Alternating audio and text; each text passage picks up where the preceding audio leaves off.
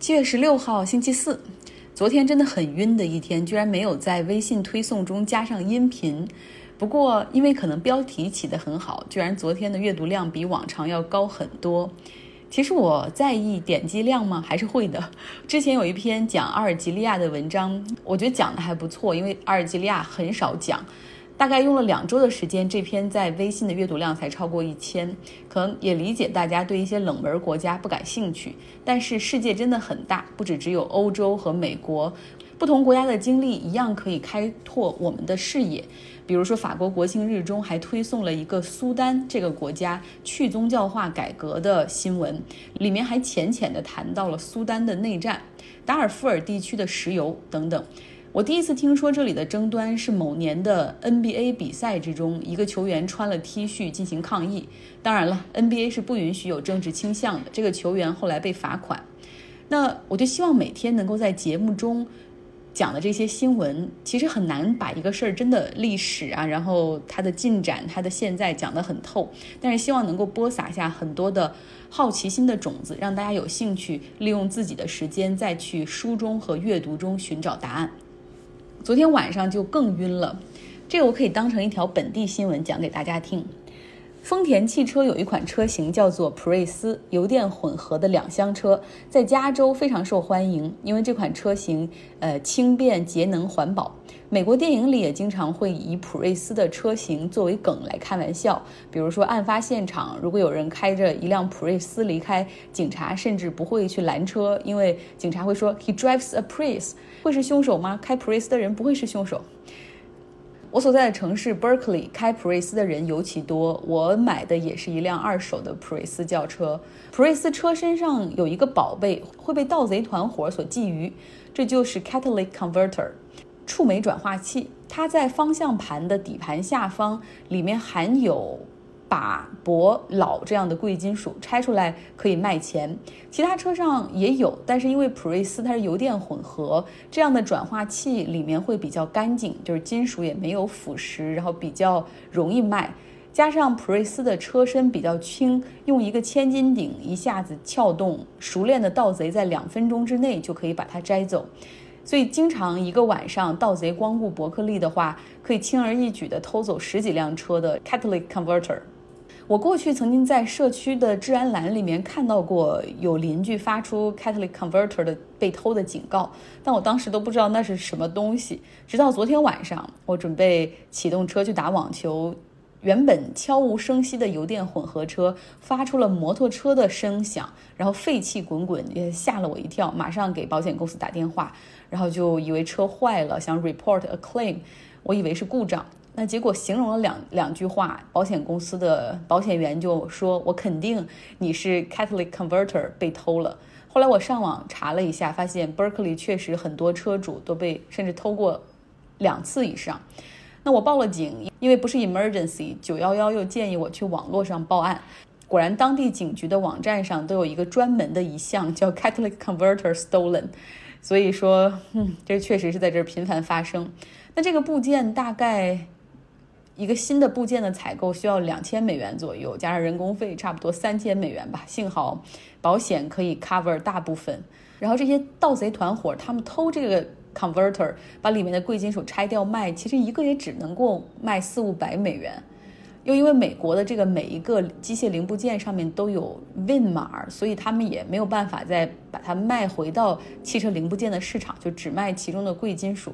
这些盗贼真的就他们会频繁的来针对普锐斯的车型去下手，这个看了还是让我很生气的。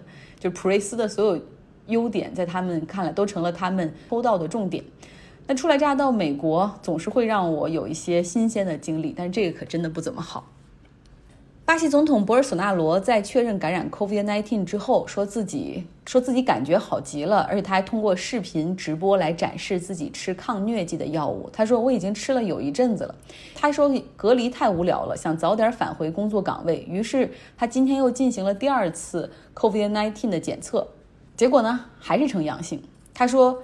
不可能，我过两天不太准，我过两天还会再检查一次。巴西圣保罗州的州长发表电视声明说，巴西要对抗的现在不只是 COVID-19 的疫病毒，还有博尔索纳罗这个病毒。巴西呢有一个知名的在 YouTube 上面去评论政治的一个达人哈，做很好的电视视频，他叫 Neto。他说了，谁是最差的 COVID-19 的总统呢？就是博尔索纳罗当仁不让。他竞选的时候就经常语出惊人，说巴西政府军政府的时候是最好的，乱用私刑可以让社会秩序好起来。他在竞选集会上拿起摄影师的机器支架，假装冲锋枪，然后突突突突突，然后同时大喊：“让我们向反对派扫射吧！”对他极力拥枪哈。然后另外这个 Nito 还在视频中说，疫情开始之后，他有五宗罪。第一宗就是他不仅自己不停地组织集会，还鼓励百姓上街去对抗州政府的居家隔离命令。还参加支持者组织的要求军队介入、停止疫情 lockdown 的集会。第二宗罪就是博尔索纳罗相信那些没有经过验证的抗疟疾的药物有神奇的治愈功能。他还要求制药厂在药品说明书里非要加上这一条治疗可治疗 COVID-19。他还要求军方的医疗物资要大量的用于生产抗疟疾的药。而不是让他们去支援其他的医疗物资。第三宗罪，博尔索纳罗对质疑他的人立刻报复。美国总统特朗普，他可能只会在 Twitter 上去骂福奇，还没有敢真的解雇他。但博尔索纳罗前后解雇了两个医疗部长 （Health Minister）。第一个是因为这个 Health Minister 赞成居家隔离，第二个是因为那个 Health Minister 反对抗疟疾的药大规模的用于 COVID-19 的治疗。第四宗罪，博尔索纳罗煽动百姓去购买枪支。他说，州政府强制你们待在家里，不能外出上班，这就是独裁。你们应该去买枪，推翻他们。第五宗罪，博尔索纳罗对感染者和死亡者进行嘲笑。当记者提出感染人数的时候，他的回应就是：“So what？人都有一死。”非洲感染的人数也在飙升，在检测率相对比较高的南非，感染人数已经上升到了三十三万人。那么，其他几个感染人数比较多的国家是阿尔及利亚、埃及、摩洛哥、尼日利亚。其他几个国家的数量也在缓慢的增长，就是更多的是受到了检测能力的限制。那么，可以确定的是，路透社有一篇文章写到说，可以确定的是，COVID-19 在非洲大陆上正在全速推进。另外，疫情在很多已经控制住的国家和地区正在复发，连新西兰连新西兰的总理都表示说，我们需要做好准备与 COVID-19 再次斗争。之前呢讲过，埃塞俄比亚要修建非洲最大的水电站，要抽尼罗河的水来入这个水坝，下游的埃及非常反对。这两个国家加上夹在中间的苏丹，哈一直在进行谈判，但始终没有进展。那么现在，埃塞俄比亚决定不再等待，已经开始向这个复兴水坝里面进行蓄水的工作了。埃及和苏丹表示强烈反对这种单边主义行为。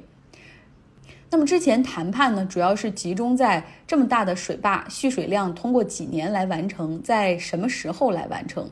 假如说这个水坝的蓄水通过二十年来完成的话，位于尼罗河下游的埃及，它损失的水量大概会小于百分之五，那对它农业经济的伤害每年大概也会小于百分之二点五，就是可以忽略不计。那如果蓄水是五年内就要完成的话，那么埃及每年大概会损失百分之三十六的水量，农业地区的损失会超过百分之五十，所以你看差别还是很大的。这谈判就集中在这样的技术细节，蓄多少水，这个蓄水多少年完成？比如说，埃及就希望埃塞俄比亚最好可以用十到二十年来完成蓄水，然后并且强调要在雨季来进行蓄水。埃塞俄比亚人口超过一亿，电力紧缺非常严重，有百分之七十的人口没有稳定的用电，很多人甚至没有接入到这种电网，是靠局部的柴油发电机来来供电。如果这个复兴水坝可以投入运营的话，除了给本国供电之外，他们还有能力向苏丹以及其他邻国进行电力出口。但是对于埃及来说呢，他们境内只有尼罗河这样一条大的河流，不论是灌溉、饮水、运输，还是他们自己的那个阿斯旺水坝，都是靠这个尼罗河。尼罗河也一直被认为是埃及文明的发源，他们的母亲河。曾经，埃及一直是这个地缘政治的老大，极力反对在尼罗河的上游去建水坝。但是埃塞俄比亚找到了一个很理想的时间窗口，那就是2011年的阿拉伯之春。在埃及闹起革命、推翻穆巴拉克的政权的时候，埃塞俄比亚开始开工建设。后来呢，埃及一直想办法去遏制工程的建设，包括。像这个埃塞俄比亚就指责说，埃及资助反政府武装，甚至还刺杀他们的复兴水坝总工程师。他们的埃塞俄比亚的政府还曾经发表过一个非常态度强烈的声明，写道：没有任何势力可以干预我们修水坝。如果你们想打仗的话，我们有一亿人口奉陪；如果你们要发射导弹的话，我们也会反击。所以外交局势一度是比较紧张，但是谈判呢也是在另一条线上 parallel 的进行之中。但是在谈判中，真的有很多的问题难以解决。比如说，这个埃及和苏丹都希望，如果这发生了干旱的话，埃塞俄比亚它有责任去从这个水坝中放水，去帮下游国家解决问题。但是眼看这个气候变化导致旱季越来越长。所以说，这就意味着埃塞俄比亚可能有更多时间要进行放水，所以这个谈判在气候变化的大背景下，似乎又增加了一层难度。今天，一个黑客组织入侵了十几个 Twitter 大 V 的账号，呃，包括首富贝索斯啊、盖茨、马斯克、美国前总统奥巴马以及目前民主党总统候选人拜登，还有企业的账号，苹果和 Uber 都被入侵。然后他们这些黑客入侵过来干什么呢？并不是向这些。大佬们去索要赎金，而是借这些大 V 的账号去发诈骗比特币的信息。比如他们在这些所有人的推特账号上都写到说：“呃，我现在就要给大家回馈了，就是现在，接下来三十分钟内，你们向我这个比特币的账户地址里面寄出一千美金的比特币，我会我会返还两千美金。然后下面有一个地址哈，而并且强调说只有三十分钟，必须要快。”结果还真的有人给了他们钱。据媒体报道说，大概这个他们给出的那个比特币的地址收到了十一万美元的比特币。受到这个消息的影响，这个 Twitter 因为安全问题也成为了质疑的对象，所以它盘后股价大跌了百分之四。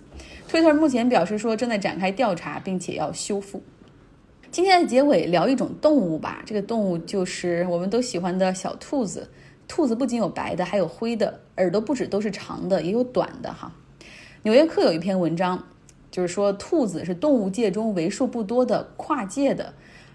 至于人类，它们既是宠物，可以在家里养，也可以是 livestock 牲畜类的，就是它们的肉是红肉，有很高的蛋白质，它们的皮毛也可以做成衣服和帽子。